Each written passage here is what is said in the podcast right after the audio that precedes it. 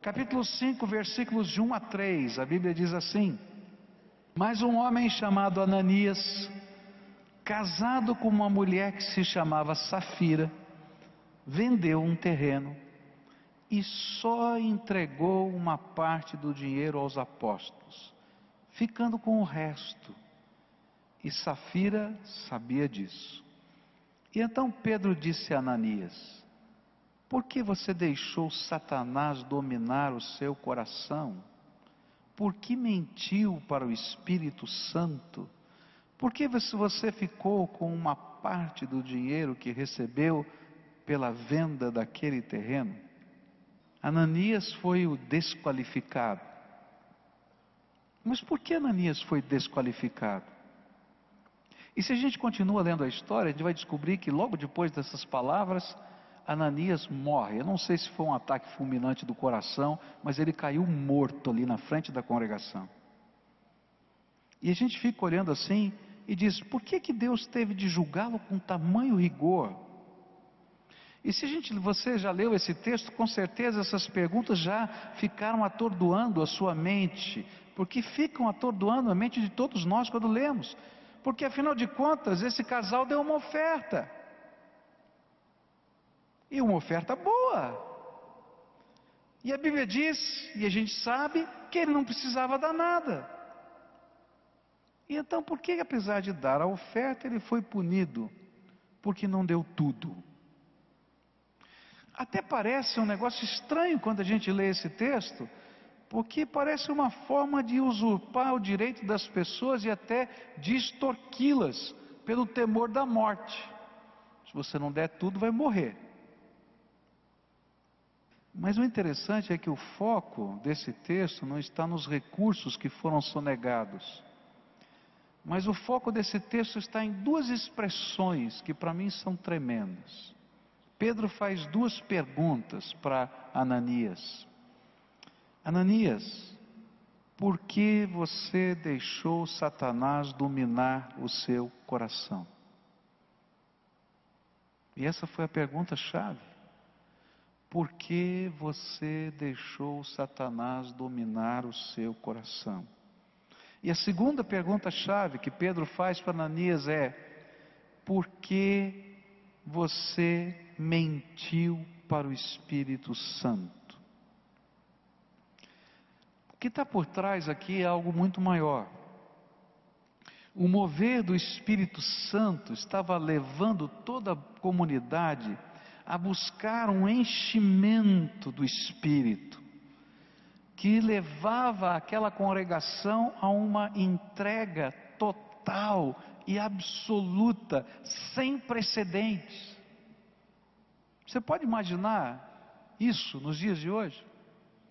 Você pode imaginar que de repente o Espírito de Deus começasse a pairar aqui no meio dessa congregação e chegasse um irmão e entregasse aqui a sua casa, o outro entregasse o seu carro, o outro entregasse o seu terreno, e de repente um movimento do Espírito e toda a congregação, toda a congregação, toda a congregação começasse a ter esse mover do Espírito, e não é que ninguém tivesse cobrando, havia um mover do Espírito, havia alguma coisa que dizia: olha, agora é tempo da gente estar liberado de todas as coisas para fazer o projeto de Deus. E de repente, no meio dessa congregação, se levanta um casal que ouve o mesmo mover do Espírito, que sente a mesma coisa, mas que começa a entrar em luta no seu coração. Ao mesmo tempo que está ouvindo a voz do Espírito, porque ninguém está lhe pedindo nada, é o Espírito que está falando ao seu coração, ao mesmo tempo ele ouve a voz de Satanás. E essa voz de Satanás está dizendo o seguinte: Ananias, para para pensar. Isso é loucura. Não precisa ser tudo isso, não. Faz só um pouco. Não precisa fazer tudo isso que você está pensando, nem tudo isso que você está sentindo. Faz só um pouquinho. Tá bom. Tudo para Deus é muito. Guarda um pouquinho, você não sabe o dia de amanhã. E se você der só um pouco, não vai fazer diferença nenhuma.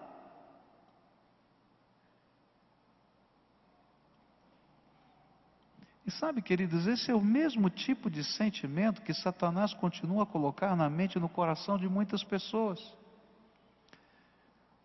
Quando o Espírito de Deus paira sobre a nossa vida, e Ele nos chama para um compromisso com Ele, Ele faz um pedido para nós: entrega o teu caminho ao Senhor, confia nele, e o que?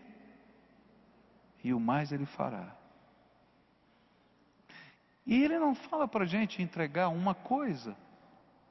Ele diz assim: entrega a tua vida inteira para mim.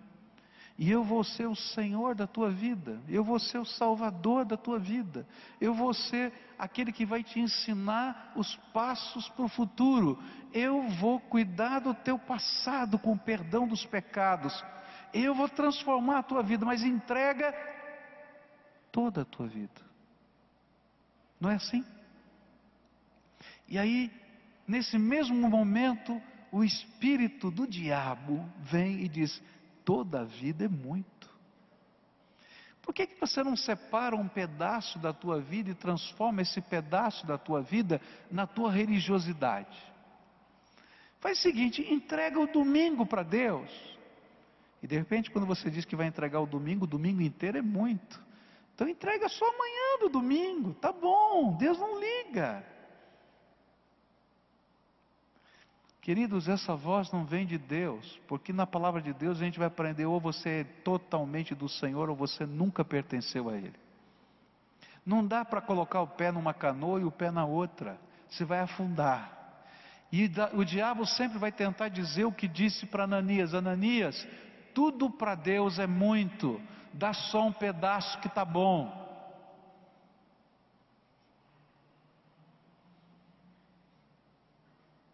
Mas continua.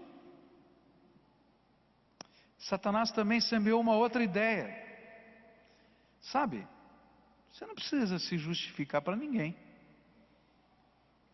Fica quieto, entrega a sua oferta como se fosse o seu tudo, e afinal de contas, você não deve satisfação para ninguém, muito menos para esses apóstolos.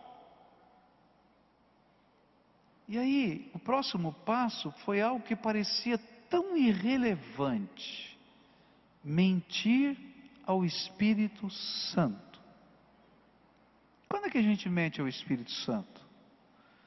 Quando desejamos fazer o que ele nos manda fazer do nosso jeito, da nossa maneira, e não obedecemos a voz dele no nosso coração.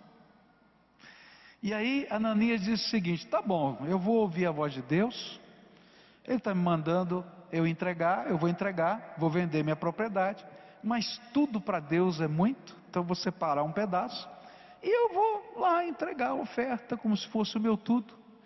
Ninguém precisa ficar sabendo estou bem comigo mesmo, estou bem com Deus, estou bem com o meu povo, estou bem com a minha igreja, mas na verdade eu estou vivendo uma baita de uma hipocrisia, porque na verdade eu não estou disposto a colocar a minha vida na mão de Deus.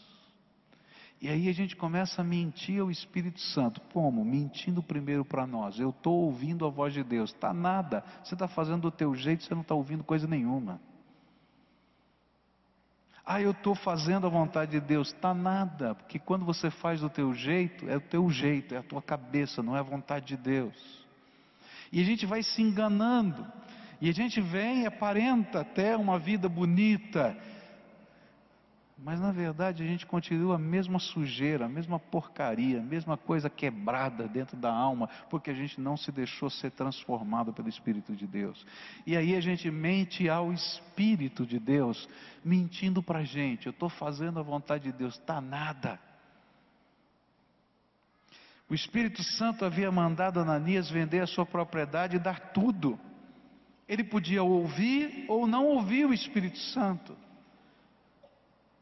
Mas ouvir e fazer só parte do que Deus mandou, como se fosse o tudo que ele tinha pedido, era mentir a si mesmo e mentir ao Espírito Santo. E esta forma de engano geraria na comunidade o princípio da hipocrisia cristã. Aquele princípio que a gente vê nos dias de hoje, de um povo que não vive o que prega, que não pratica o que crê, E o que estava em jogo aqui era a autenticidade do avivamento de Deus no meio daquele povo. Por que que Israel perdeu a batalha contra a cidade de Ai? Ele ganha uma grande batalha na cidade de Jericó, a mais forte, a mais bem defendida, e perde numa cidadezinha pequenininha.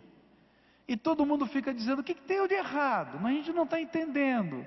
Porque havia um homem no meio daquele povo, chamado Acã, que fez aquilo que Deus disse para não fazer: guardou umas capas e umas barras de ouro na sua tenda, porque Deus disse que daquela cidade não pegaria nada, absolutamente nada. E assim como a bênção pode vir na vida da gente, e um avivamento pode eclodir pela experiência e pelo exemplo de um só homem, a desgraça também vem quando a gente copia os modelos de um só homem. E Deus olhou para isso e disse: Não, se a hipocrisia entrar no meio da minha igreja agora, esse mover do Espírito vai acabar. E a grande lição que fica aqui na vida de Ananias é essa: não deixe Satanás encher o coração. Deus não aceita só um pouco do seu coração, só um pedacinho da tua vida. Ou você se entrega integralmente para Jesus, ou você não, nunca deu nada da sua alma a Ele. E olha, não tente viver mentindo para o Espírito Santo, não faça de conta que você já se rendeu e continua vivendo uma vida dupla na sua moral, nos seus valores éticos, nos seus dízimos, no coração dividido, porque um coração dividido nunca vai agradar a Deus. Ou você se coloca integralmente para Jesus, seu Senhor da tua vida, ou você nunca se deu para Ele. E a grande tentação do diabo é ensinar para a gente uma vida religiosa hipócrita. Deus não precisa do seu tudo, dá só um pedacinho. Não deixa ele mexer nessa área da tua vida, não.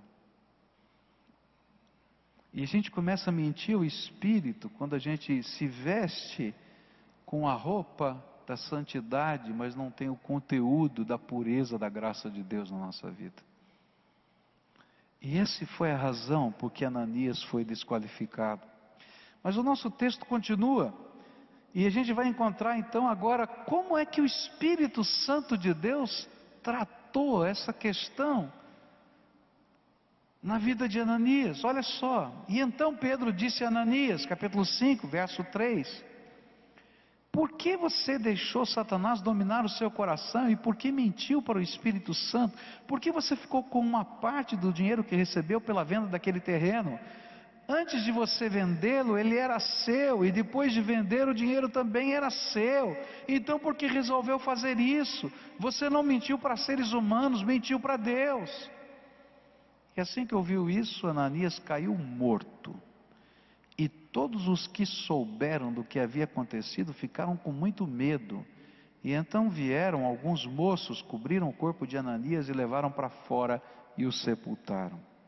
É o Espírito Santo que enche o coração de Pedro e ele usa os lábios de Pedro para que toda a comunidade pudesse saber o que estava acontecendo.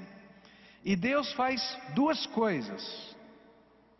Primeiro, ele revela a mentira satânica. Sabe, toda vez que Satanás planta uma mentira no nosso coração, o Espírito Santo se incumbe de revelar. No dia que eu, como pastor, começar a viver uma mentira, e aquilo que eu estiver pregando não for verdade no meu coração, vocês serão os primeiros a saber. Primeiro o Espírito de Deus vai testificar no seu coração: essa palavra está esquisita. E se eu não me arrepender dos meus pecados, Deus vai publicar no jornal os meus pecados, porque Deus é santo. E a segunda coisa que o Espírito Santo fez foi julgar a casa de Deus. Só o Espírito Santo poderia revelar a mentira e o ardil de Satanás que estava operando através desse casal. E então, sem que ninguém tivesse dito nada, o segredo daquele casal foi revelado publicamente para que toda a igreja pudesse saber que mentira o Espírito Santo é profanar a presença santa de Deus no meio do seu povo. E aí então toda a comunidade soube da tramóia deles. E a segunda coisa que o Espírito Santo fez foi forte demais. Ele julgou a sua casa e fez com que o seu juízo fosse aparente e notório a todos os de dentro e os de fora da comunidade. Como se Deus estivesse dizendo assim: Olha, filho, com Deus não se brinca. Mas aqui por trás tem uma doutrina bíblica que às vezes nós tememos ensinar e muita gente teme ensinar. Deus continua julgando a sua casa no Novo Testamento. Uma das críticas mais veementes que eu recebi quando a divulgação daquele vídeo sobre a questão política foi porque eu afirmei que Deus poderia julgar a nossa nação pelas suas iniquidades institucionalizadas. E muitas pessoas disseram: está vendo? O pastor é doido. Deus não faz mais isso. Nós estamos no tempo do Novo Testamento. Mas é interessante o que a Bíblia diz. A Bíblia deixa claro no Novo Testamento que Deus continua a julgar e o juízo de Deus começa pela sua casa. Olha só o que a Bíblia diz em 1 Pedro 4,17: Porque a ocasião de começar o juízo pela casa de Deus é chegada. Ora, se primeiro vem por nós, qual será o fim daqueles que não obedecem ao Evangelho de Deus? O que a Bíblia está dizendo é o seguinte: o Espírito Santo está vivo, ele está ensinando para a gente. E Ele está falando ao nosso coração. E quando eu endureço o meu coração, ou eu tento mentir a voz do Espírito e não respondo, Deus disciplina os seus filhos. Assim como um pai que ama disciplina os seus filhos. Porque se ele não fizer isso, virá desgraça sobre a sua casa.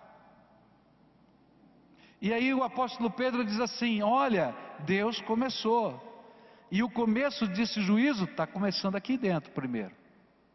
Mas não para aqui na palavra de Deus, a Bíblia é clara em nos alertar a discernir a presença do Espírito Santo no meio do povo de Deus. E quando nós não fazemos isso, nós atraímos o juízo de Deus sobre nós. Um dos textos muito fortes da palavra é 1 Coríntios capítulo 11, que fala da ceia do Senhor. Diz assim a Bíblia: Examine-se, pois, o homem a si mesmo, e assim coma do pão e beba do cálice, pois quem come e bebe sem discernir o corpo, come e bebe juízo para si. E eis a razão porque há entre vós muitos fracos e doentes, e não poucos que dormem. Porque se nos julgássemos a nós mesmos, não seríamos julgados mas quando julgados, somos disciplinados pelo Senhor para não sermos condenados com o mundo. O que a Bíblia está dizendo é o seguinte: olha, quando você está tomando a ceia do Senhor, o Espírito de Deus está no meio da gente. E se você não é capaz de discernir a tua própria vida, e de você não é capaz de perceber onde você precisa acertar na presença do Espírito Santo e se render ao Senhor, Deus vai disciplinar os seus filhos.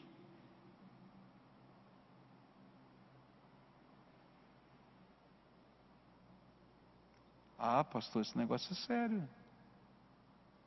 É sério. Por isso que não dá para brincar de crente. Ah, eu sou mais ou menos crente. Ou ou não é? Eu já entreguei mais ou menos a minha vida ao Senhor. Ou entregou ou não entregou. Não dá para ser mais ou menos. Ou é tudo ou nada. E sabe, quando a gente tenta brincar com essas coisas de Deus, Deus pesa a sua mão para que a gente aprenda a discernir a presença santa do seu Espírito entre nós. Mas não para aqui, olha só o que a Bíblia diz em Hebreus 10. Ela vai nos ensinar que quando deliberadamente mentimos ao Espírito Santo, nós estamos profanando o sacrifício de Jesus e atraindo o juízo de Deus sobre a nossa vida. Ah, Deus perdoa, não esquenta a cabeça, não. Não, não é assim não. Deus perdoa, graças a Deus, mas leva a sério o perdão de Deus porque ele é custoso. Olha só o que a Bíblia diz. Porque se vivemos deliberadamente em pecado, depois de termos recebido o pleno conhecimento da verdade, já não resta sacrifício pelos pecados, pelo contrário, certa expectação horrível de juízo e fogo vingador prestes a consumir os adversários. Sem misericórdia morre pelo depoimento de duas ou três testemunhas quem tiver rejeitado a lei de Moisés.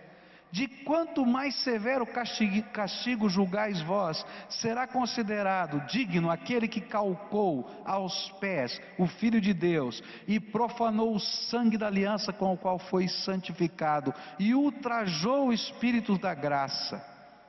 Ora, nós conhecemos aquele que disse: A mim pertence a vingança, eu retribuirei, e outra vez, o Senhor julgará o seu povo. Horrível coisa é cair nas mãos do Deus vivo. Queridos, não brinque com as coisas de Deus. Não brinque com as coisas de Deus. Ou você se deixa ser transformado pelo Espírito Santo de Deus. Ou entende que você nunca teve pacto com Ele. Porque não dá para viver mais ou menos. Ou Jesus é Senhor da tua vida, ou Ele não é ou ele tem a autoridade de, de, mexer em qualquer área da tua vida, porque você entregou a tua vida a ele, ou você não tem parte com ele. E esse texto de Hebreus é fortíssimo. Ele diz assim: gente, se um pedaço de pedra que trazia gravado pelo dedo de Deus as leis, se alguém não cumprisse aquelas leis, era morto. O que você acha que vai acontecer quando a gente pega o sacrifício de Jesus que morreu na cruz do Calvário para o perdão dos meus pecados e faço disso algo sem sentido e sem valor? É isso que Hebreus está falando. Deus julgou Ananias para que o temor do Senhor fosse reinstalado na comunidade de fé. Por isso o juízo de Deus foi tão veemente. Mas o juízo de Deus continua sobre a comunidade de fé hoje, pois o Espírito Santo não pode abençoar o pecado, ele não pode abençoar a mentira, ele não pode abençoar a hipocrisia, ele não pode abençoar a mera religiosidade sem uma vida dedicada ao Senhor. E há muitos que, que estão no meio do povo de Deus, lutando com Deus hoje, como Jonas, como Jacó, ou como o próprio Paulo. E por isso, estão vivendo uma vida cristã de altos e baixos, como mancos espirituais ou cegos com escamas nos olhos, como aqueles homens do passado continuam lutando com o Espírito Santo de Deus e mentindo ao Espírito. Sabe o que, é que a gente precisa hoje, queridos? É que o Espírito de Deus se derrame sobre nós com arrependimento e quebrantamento.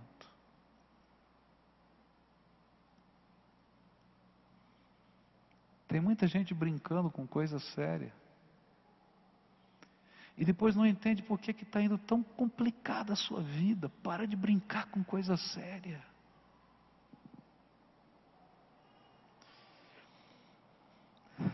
Sabe o que é que Deus queria? É que quando Pedro perguntou para Ananias, por que você deixou Satanás encher o seu coração? Ou quando ele perguntou para Safira, esse é o valor mesmo que vocês venderam de toda a propriedade, que naquela hora viesse um quebrantamento santo para dizer: perdão, pequei. Estou brincando com coisa séria.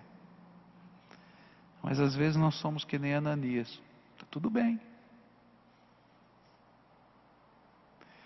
Ou você é daquele tipo, nego até morrer.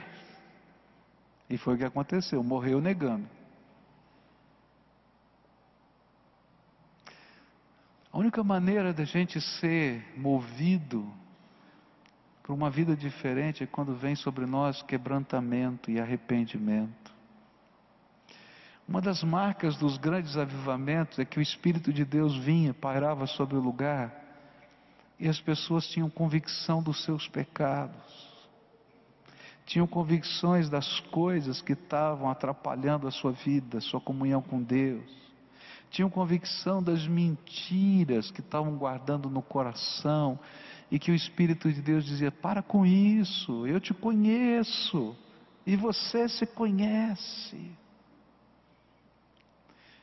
E aí Deus continua hoje revelando essas coisas para nós e às vezes pesando a sua mão em áreas da nossa vida, para que a gente possa compreender a voz de Deus e se render a Ele.